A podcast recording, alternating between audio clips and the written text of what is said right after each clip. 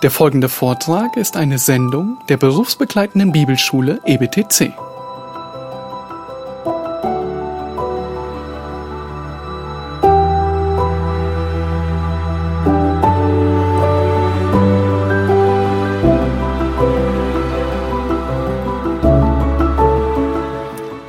Ja, die Botschaft des Evangeliums ist die Botschaft des ewigen Lebens. Das Wort vom Kreuz ist das Wort des ewigen Lebens.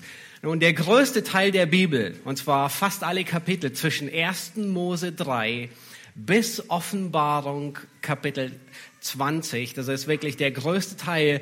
In den Kapiteln dreht es sich um die Frage nach dem ewigen Leben. Wie kann der Mensch, der das ewige Leben unwiederbringlich verspielt hat, wie kann er wieder ewiges Leben bekommen? Und mit dem ewigen Leben äh, meinen wir und die Bibel nicht einfach nur ein, ein, ein, ein quantitatives, äh, langes Leben, das heißt ewig zu leben ohne Ende. Ähm, einfach in diesem sündigen Zustand. Äh, Ich glaube, die meisten von euch ähm, sind sich dessen der Realität bewusst. Das wäre furchtbar, wenn Menschen in dieser Sünde ewig leben würden. Das wäre untragbar, sondern wir meinen damit die Qualität des ewigen Lebens. Das heißt, ewig zu leben, abwesend von Sünde. Das heißt, das ist eine Welt, wo Gerechtigkeit regiert. Das ist eine Welt, wo jede Träne abgewischt ist. Das ist eine Welt, wo Freude und unaussprechlicher Reichtum wohnt. Nun, dieser Wunsch nach langem Leben oder dieser Wunsch nach ewigem Leben erhält die Forscher in Atem. Und zwar versucht man regelrecht konstant neue Mittel zu finden gegen Krebs, gegen Rheuma, gegen Corona. Ich meine, alle arbeiten auch hoch, auf Hochtouren, um das Leben etwas zu verlängern, geschweige denn davon zu sprechen, dass es ewig sein würde. Nun, früher war es die Suche nach dem Jungbrunnen. Vielleicht habt ihr es schon gehört, ja. Früher war es die Suche nach irgendeinem verborgenen Wassern in den Tiefen des Amazonas oder wo auch immer. Wasser, das dir ewige Jugend verspricht, dass du nie alterst. Ja, alle waren auf der Suche danach. Nun, heute sind mehr die Forscher auf der Suche danach und die Mediziner ähm, stets etwas Neues zu entdecken, um das Leben ein wenig zu verlängern.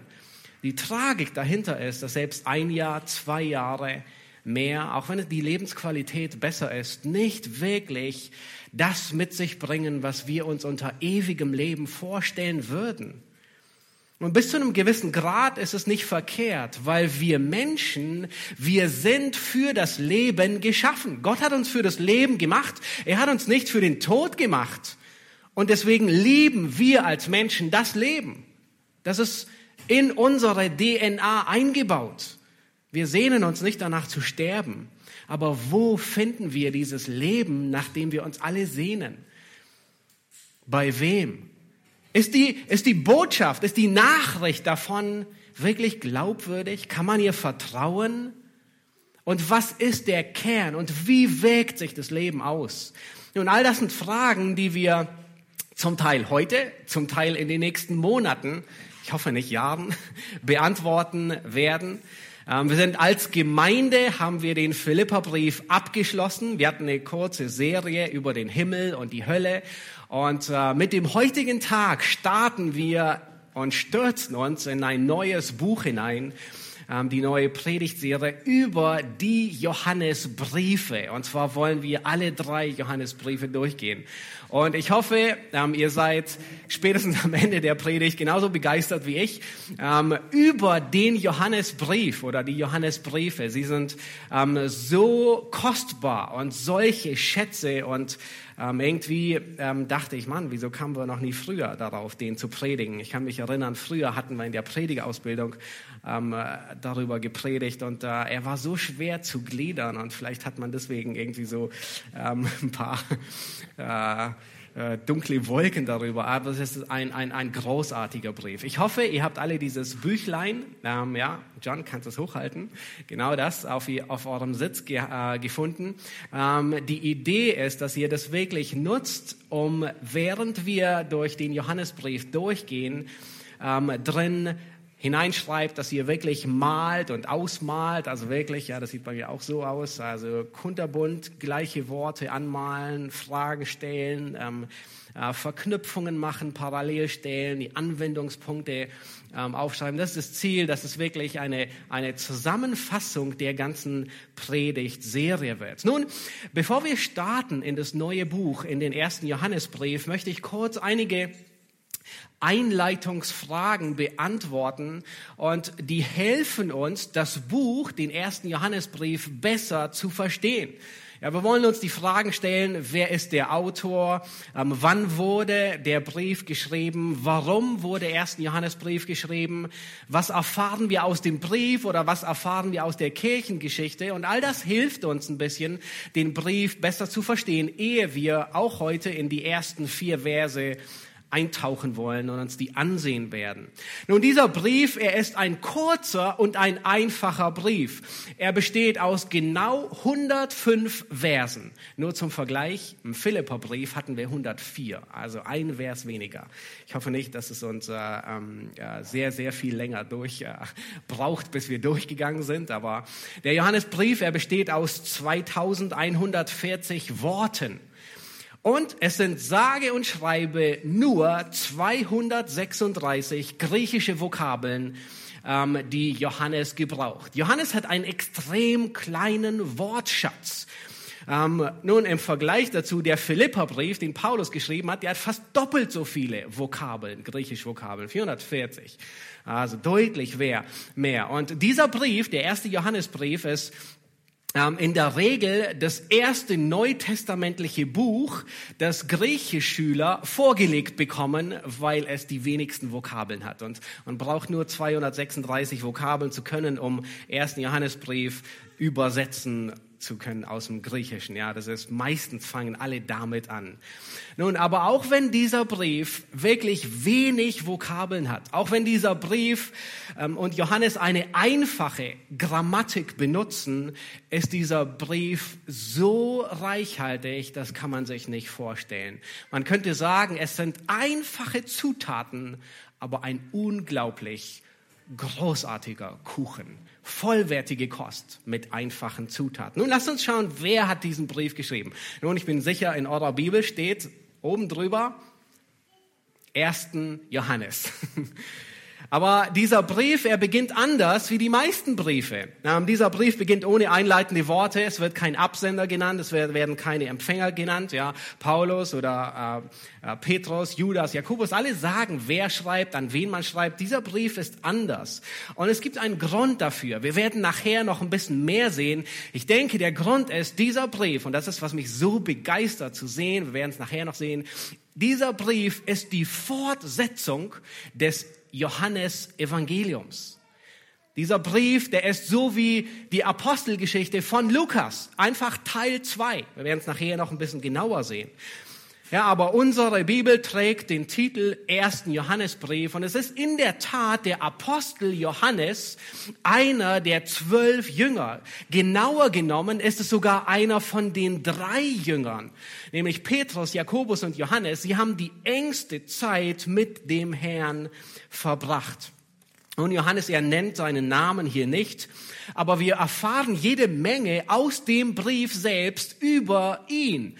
Und zwar erfahren wir besonders in den ersten drei Versen, dass er ein Augenzeuge von Jesus Christus ist.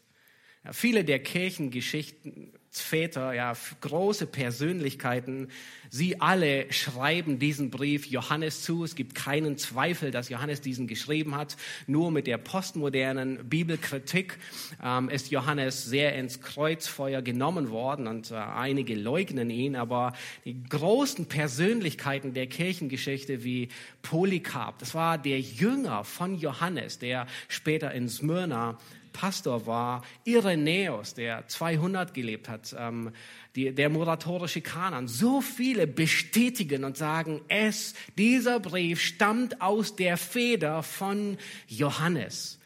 Und dann kommt hinzu noch die ganzen Ähnlichkeiten und Parallelen, die wir uns alle ansehen werden, oder vielleicht nicht alle, aber viele davon zwischen allen Johannesschriften, zwischen dem Johannesevangelium, zwischen den Johannesbriefen und der Offenbarung. Nun, von allen Johannesschriften ist das Evangelium und dieser erste Johannesbrief die einzigen, die keinen Absender haben. Später im zweiten Johannesbrief, wenn ihr ein bisschen weiter blättert, da werdet ihr verstehen, da steht ein Absender und ein Empfänger. Und er nennt sich nicht Johannes in den Briefen, aber er nennt sich einfach der Älteste. Und in der Offenbarung sagt er Johannes an die sieben Gemeinden in der Provinz Asien. Also er sagt, wer der Empfänger ist, ähm, wer der Autor und wer die Empfänger ist. Wir werden feststellen, es gibt so viele Ähnlichkeiten zwischen den Johannes-Schriften, besonders dem Evangelium und dem ersten Johannesbrief. Nun, wann hat Johannes diesen Brief geschrieben? Ja, die Johannes-Schriften, das Evangelium, alle drei Briefe und die Offenbarung, sie gehören zu den letzten inspirierten Briefen des Neuen Testaments. Sie sind alle so ungefähr zwischen 80 und 100 nach Christus entstanden. Und ich habe euch eine Liste aufgeführt, dass ihr ein bisschen mitverfolgen könnt. Ihr könnt sie auch abschreiben, ähm, einfach um uns eine Chronologie, ein wenig von den Johannesbriefen, aber auch von dem Ort, wo Johannes diesen diesen Brief schrieb, ähm, zu bekommen und zu verstehen, weil Johannes schrieb diesen Brief sehr wahrscheinlich aus Ephesus. Nun, Ephesus war eine ähm, Stadt, eine Gemeinde, die 52 bis 56 nach Christus von Paulus gegründet wurde auf der Missionsreise. Paulus, er war drei Jahre dort in Ephesus. Ähm, wenige Jahre später, 62 nach Christus, schreibt Paulus den Epheserbrief aus Rom. Ja, den kennen wir in der Regel sehr gut. Ähm, zwei Jahre später schreibt Paulus den zweiten Timotheusbrief. Paulus schreibt ihn aus Rom an Timotheus, aber Timotheus ist in Ephesus. Deswegen kommt der zweite Timotheus nach, e, der zweite Timotheusbrief nach Ephesus. Und wenige Zeit später, ungefähr, man ist sich nicht ganz sicher, zwischen 64 und 67 ist Paulus unter Nero dann schlussendlich hingerichtet worden. Nun, in derselben Zeit ungefähr ist der zweite Petrusbrief entstanden. Ungefähr 64 bis 67 entsteht der zweite und letzte Brief von Petrus, auch aus Rom.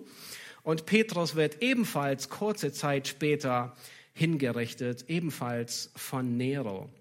Und dann kommt die das Jahr, das dunkle Jahr 70 nach Christus, die Zerstörung Jerusalems.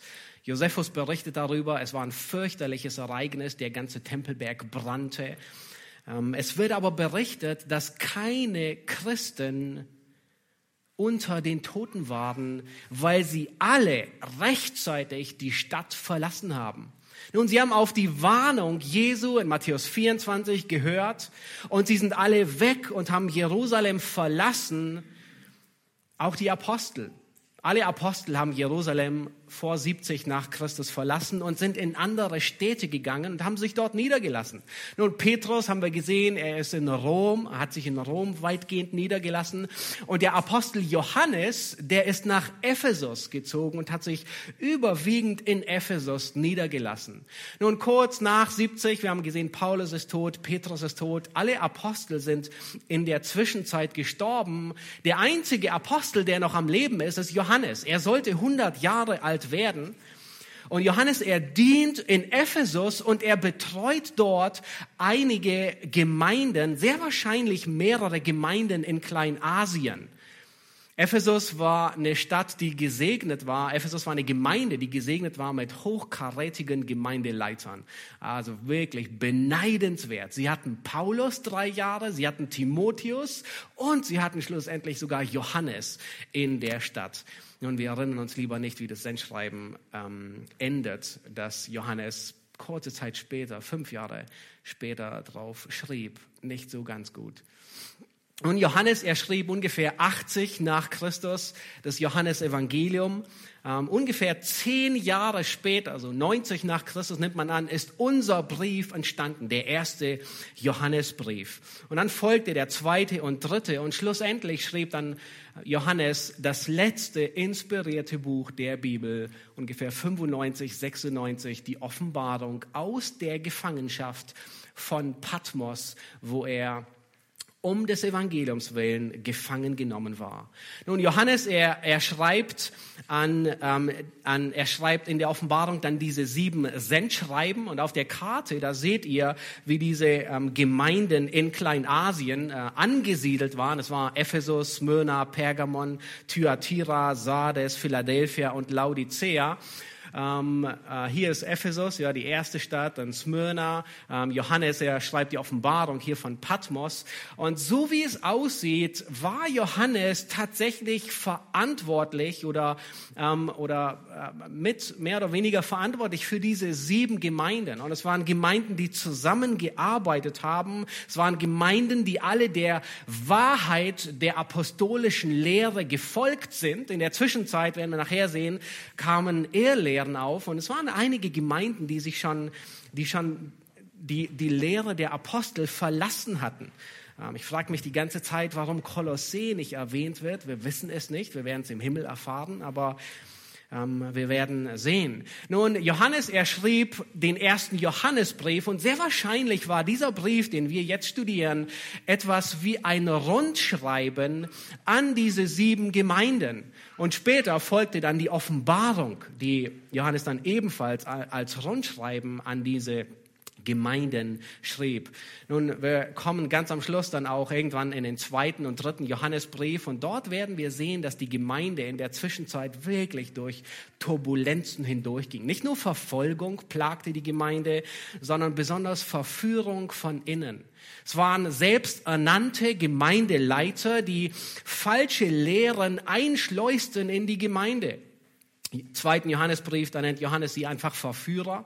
Im dritten Johannesbrief nennt er sogar einen Namen und sagt, Diotrephes ist einer der übelsten Männer, die, die diese Ehrlehren anführen.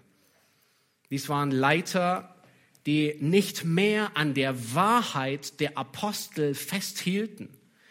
Und immer wieder begegnen wir ähm, diesem Muster und dieser Warnung im ersten Johannesbrief, dass wir festhalten an dem, was wir von Anfang an gehört haben. So beginnt sogar der erste Johannesbrief, dass wir daran festhalten, dass wir in der Lehre der Apostel bleiben.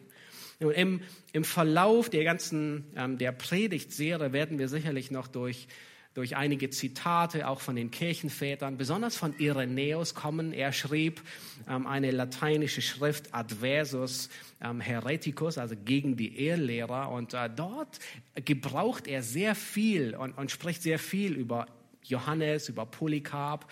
Und er spricht davon, dass Gemeinden die Lehre der Apostel verlassen haben. Und es sind wenige, die festgehalten haben an der Lehre der Apostel. Und das ist so beängstigend.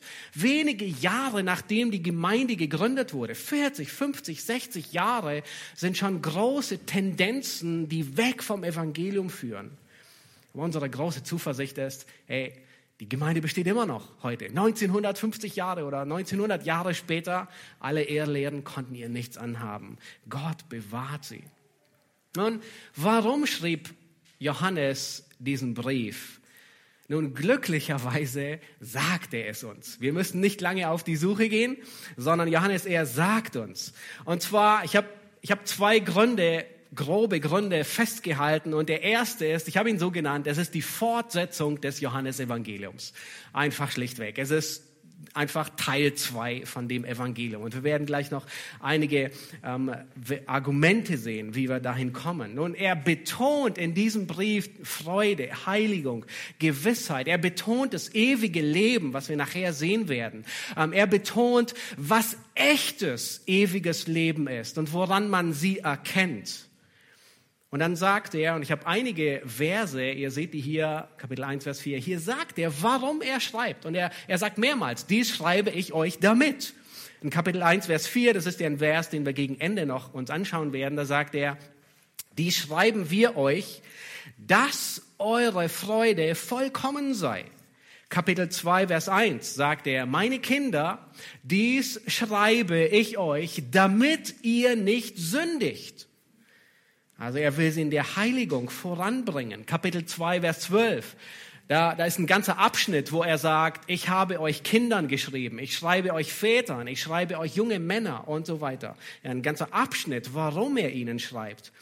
Und dann gegen ähm, äh, dann 2, Vers 21, da sagt er, ich habe euch nicht geschrieben, als ob ihr die Wahrheit nicht kennt. Nein, ihr kennt die Wahrheit sondern ich habe euch geschrieben, weil ihr sie kennt, damit ihr in der Wahrheit weiterbleibt. Ja, das heißt, er nennt uns den Grund. Er sagt, hey, ihr kennt die Wahrheit. Ich schreibe euch, damit ihr bei der Wahrheit bleibt. Und dann, und das ist, glaube ich, der wichtigste Vers, Kapitel 5, Vers 13. Und nur nebenbei markiert euch die, ja, alle in, in, in eurem Buch ähm, mit einer Farbe. Bei mir sind sie alle blau. ähm, ich schreibe euch damit. Ja, dann, dann fällt gleich auf. Und hier der letzte Grund, und ich denke, es ist einer der wichtigsten. Das ist der Grund, der uns auch die Parallele aufzeigt. Ganz am Ende. Ja, das neigt dazu, immer am Ende zu schreiben. Warum, warum habe ich euch das alles geschrieben? Er sagt, 5 Vers 13, achtet darauf, dies habe ich euch geschrieben, die ihr glaubt an den Namen des Sohnes Gottes. Also er schreibt an solche, die glauben. Warum? Damit ihr wisst, dass ihr ewiges Leben habt. Das heißt, er schreibt an Gläubige und will ihnen Gewissheit geben, damit ihr wisst, dass ihr ewiges Leben habt. Das ist sein Ziel mit dem Brief. Nun lasst uns das Johannesevangelium ansehen und uns fragen, warum schreibt Johannes das Johannesevangelium? Und er nennt den Grund ganz am Ende. Ich glaube, es ist der letzte oder vorletzte Vers des ganzen Evangeliums. Da sagt Johannes vom Evangelium, dies aber sind geschrieben, damit ihr glaubt, dass Jesus der Christus, der Sohn Gottes ist und damit ihr durch den Glauben Leben habt in seinem Namen. Seht ihr den Unterschied? Das Evangelium schreibt er mit dem Ziel, dass die Zuhörer glauben. Den Johannesbrief schreibt er an solche, die schon glauben. Ihr glaubt, aber er schreibt mit dem Ziel, dass ihr wisst, dass ihr ewiges Leben habt. Hier sagt er, damit ihr ewiges Leben bekommt. Und Teil 2, Johannesbrief, sagt er, damit ihr wisst, Gewissheit habt, dass ihr ewiges Leben bekommt. Johannes ist geschrieben, damit sie durch den Glauben ewiges Leben haben. Ersten Johannes ist geschrieben, damit sie wissen, ewiges Leben zu haben. Johannes Evangelium ist geschrieben worden mit einem evangelistischen Ziel, der erste Johannesbrief, Teil 2, ist geschrieben worden mit einem pastoralen Anliegen. Johannes Evangelium soll zum Glauben führen. Der erste Johannesbrief soll die Gewissheit des Glaubens verkündigen. Das heißt, sie sollen wissen, ja, ich bin im Glauben. Es soll ihnen helfen, der erste Johannesbrief zu unterscheiden, wer ist aus Gott geboren, wer hat ewiges Leben. Und dann sagt Johannes immer wieder, wer sagt, der ist auch verpflichtet. Einfach um Klarheit hineinzubringen. Oder wer sagt, aber das nicht tut, der ist ein Lügner. Ja. Werden wir im Verlauf noch ansehen. Das heißt, das, das, der erste Johannesbrief ist wirklich die Fortsetzung des Johannesevangeliums. Und ich hoffe, ihr seht das. Das hat mich so begeistert. Das ist einfach Teil zwei, wie die Apostelgeschichte, die auf das Evangelium von Lukas folgt. Der das Johannesevangelium ist ein Aufruf der Wahrheit zu glauben. Der erste Johannesbrief ist ein Aufruf, bei der Wahrheit zu bleiben an Gläubige. Und Johannes, er unterteilt, und viele von euch sind, ihr kennt es bestimmt, wenn ihr den ersten Johannesbrief gelesen habt. Ähm, Johannes, er ist schwarz-weiß. Er kennt nur zwei Kategorien, ja. Einige dieser Begriffe, die ihr euch auch später anstreichen könnt und markieren könnt, ist, er spricht von Licht und Finsternis. Er spricht von aus Gott geboren und aus dem Teufel geboren. Er spricht davon, dass wir als Gläubige den Bruder lieben oder hassen. Es gibt kein Zwischending. Er spricht von Leben und Tod. Er spricht von Gerechtigkeit oder Nichtsündigen und von in Sünde verharren. Er spricht von Wahrheit und von Lüge. Nun, Johannes kennt keinen Platz dazwischen. Er kennt keine Grautöne. Bei ihm gibt es nur Schwarz und Weiß. Und das entspricht wirklich der Tatsache. Entweder man lebt oder man ist tot. Und ein Zwischending gibt es nicht. Entweder man ist aus Gott geboren oder man ist vom Teufel. Einen neutralen Boden gibt es nicht. Es gibt absolute Wahrheit. Und das ist, was Johannes lehrt durch den ganzen Brief. Auch wenn in einer politisch korrekten Welt man keine absolute Wahrheit hören will. Es gibt sie, auch wenn sie unwillkommen ist. Auch wenn man ihr gerne einen Mundschutz verpassen will. Auch wenn man sie verbannen will. Nun, wir haben gesehen, der erste Anlass des Johannesbriefes ist, er, es ist einfach die Fortsetzung des Evangeliums. Ja, das ist Teil zwei. Er, er will Freude geben, er will Heiligung ermutigen, Gewissheit. Nun, der zweite Grund, und jetzt kommen wir zum zweiten Grund. Der zweite Grund, warum Johannes diesen Brief geschrieben hat, ist, er warnt vor Ehrlehrer. In Kapitel 2, Vers 26 da schreibt er, dies habe ich euch geschrieben. Auch wieder, ja, ich schreibe euch, ja. Und dann sagt er, von denen, die euch verführen. Nun, in den Gemeinden Kleinasiens beginnen sich Ehrlehren breit zu machen und Fuß zu fassen. Und später, im zweiten, dritten und vierten Jahrhundert, ist diese Ehrlehre bekannt unter dem Namen Gnosis. Ja, bestimmt die meisten von euch haben es schon gehört. Oder Gnostiker. Und, aber was hier Johannes betrifft, ist, hier sehen wir die Vorläufer. Johannes, die, die Gnostiker, die sind besonders aktiv im zweiten, dritten, vierten Jahrhundert. Was hier Johannes sieht, er, er erkennt, dass gewisse Ansätze da sind und er adressiert sich daran. In gewisser Maßen könnte man sagen, das ist der Prototyp der gnostischen Ehrlehre. Nun, was ist die gnostische Ehrlehre? Ja, kurz gesagt kann man es zusammenfassen in folgenden Worten. Sie, sie besagen, dass der Geist, ja, alles was geistlich ist, auch Gott, auch der Geist des Menschen, alles, dass der Geist göttlich und gut ist. Und alles Materielle, also das Fleisch, der Körper, alles was Materie ist, das ist böse und sogar von Satan erschaffen. Nun, vielleicht habt ihr auch schon mal solche Ansätze gehabt und ich denke, es gibt immer wieder ähm, äh, gewisse Ansätze. Aber was sie getan haben, ist, das, hat, das haben sie, dieses Gedankengut haben sie in die Theologie hineingebracht. Und sie haben griechische Philosophie, und das war griechische Philosophie, vermischt mit Mystizismus, mit, mit, mit geistlichen Wahrheiten, die man nicht miteinander vermischen darf. Nun hätte man diese gefragt, nun wollt ihr den christlichen Glauben zerstören? Nun, sie hätten alle gesagt, nein, wir wollen ihn nur verbessern. Und das ist, was wir heute auch in vielerlei Hinsicht vorfinden. Ja, das sind Menschen, die nicht den Anschein haben, den, den, den christlichen Glauben zu zerstören, sondern einfach ein bisschen aufzupolieren, ein bisschen netter zu machen, ein bisschen, bisschen äh, menschzentrierter, freundlicher gegenüber der Sündhaftigkeit des Menschen. Und sie vermischten griechische Philosophie, platonisches Gedankengut. Plato, er sagte, der Körper ist das Grab der Seele. Also der Körper ist das Grab der Seele. Das heißt, der Mensch ist lebendig begraben in, und der Körper ist das Grab. Ja. Und das führte zu vielen Problemen. Das führte dahingehend, in, ähm, dass die Ehrlehrer eine falsche Sichtweise von Sünde hatten. Sie sagten, nun, man kann mit dem Körper gar nicht sündigen, äh, man kann mit dem Geist gar nicht sündigen. Wir sündigen gar nicht, sondern alle Sünden begehe ich mit dem Leib und das tangiert den Geist nicht. Also kann ich sündigen, so viel ich will. Nun, ihr könnt euch vorstellen, wo das entartete. In einer vollkommenen, völligen Ausschweifung. Ja. Und, und diese war so breit, also es ging von maximaler Kasteiung, also so viel, dass man sich selbst kasteit, um nicht zu sündigen, bis hin zu Ausschweifung. Einfach ein falsches Verständnis von Sünde und von Errettung, von Heiligung. Ähm, und dann hatten sie insbesondere diese falsche Sichtweise, die, dieser, dieser, man nennt ihn auch Dualismus, ja, der Geist ist gut und das Fleisch ist böse. Dies hatte große Auswirkungen, wenn es um die Person Jesu Christi ging. Nun warum?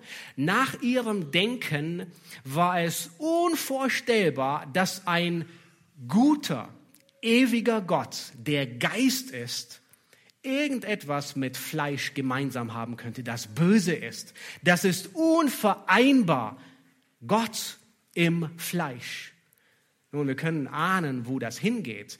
Das geht dahin, dass sie die Fleischwerdung Christi abgelehnt haben. Das heißt, sie sagten, und es waren zwei Gruppen, die sich dann weiter ähm, äh, äh, äh bildeten. Es war unmöglich, dass Gott ins Fleisch kommen kann. Und dann war es solche, die mehr die Gottheit bewahrten. Das waren, man nennt sie auch die Doketisten.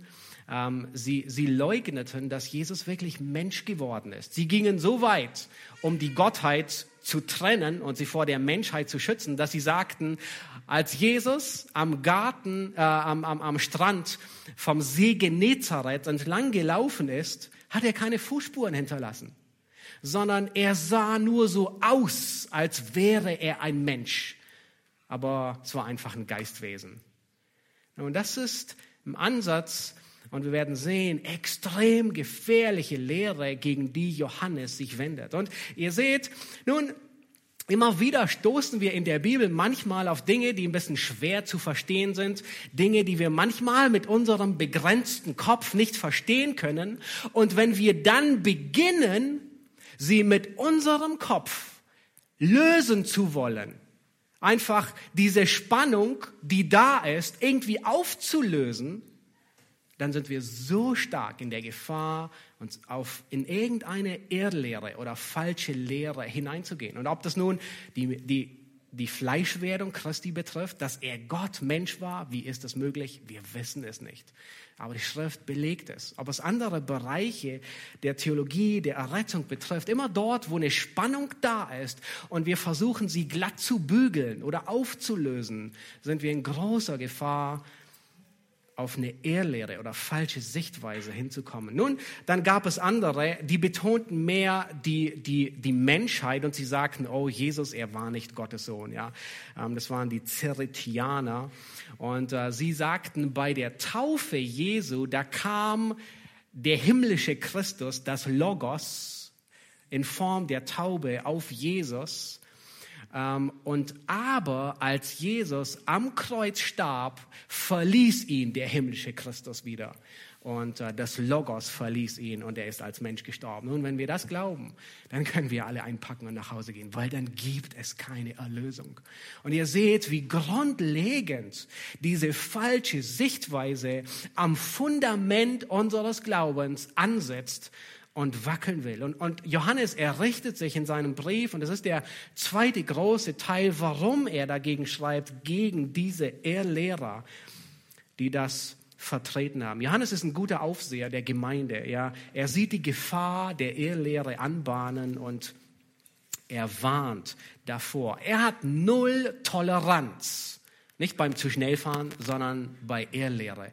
Er hat keine Toleranz, wenn es um Ehrlehre geht, sondern bleibt bei der Wahrheit. Nun, Irenäus, einer der Kirchenväter, er, er berichtet eine amüsante äh, Begebenheit äh, von Apostel Johannes, also der, der unseren Brief geschrieben hat.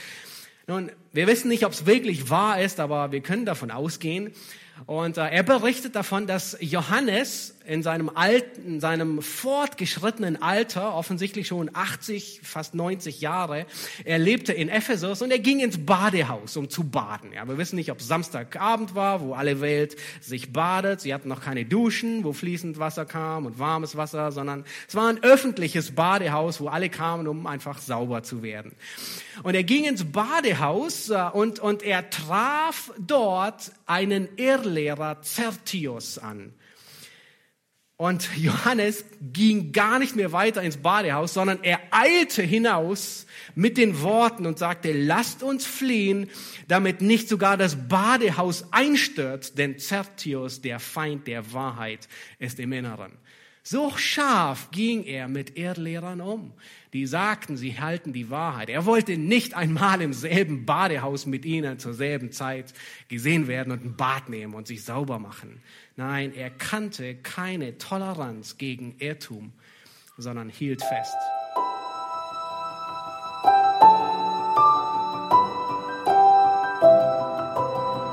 Diese Sendung war von der berufsbegleitenden Bibelschule EBTC. Unser Ziel ist, Jünger fürs Leben zuzurüsten, um der Gemeinde Christi zu dienen. Weitere Beiträge, Bücher und Informationen findest du auf ebtc.org.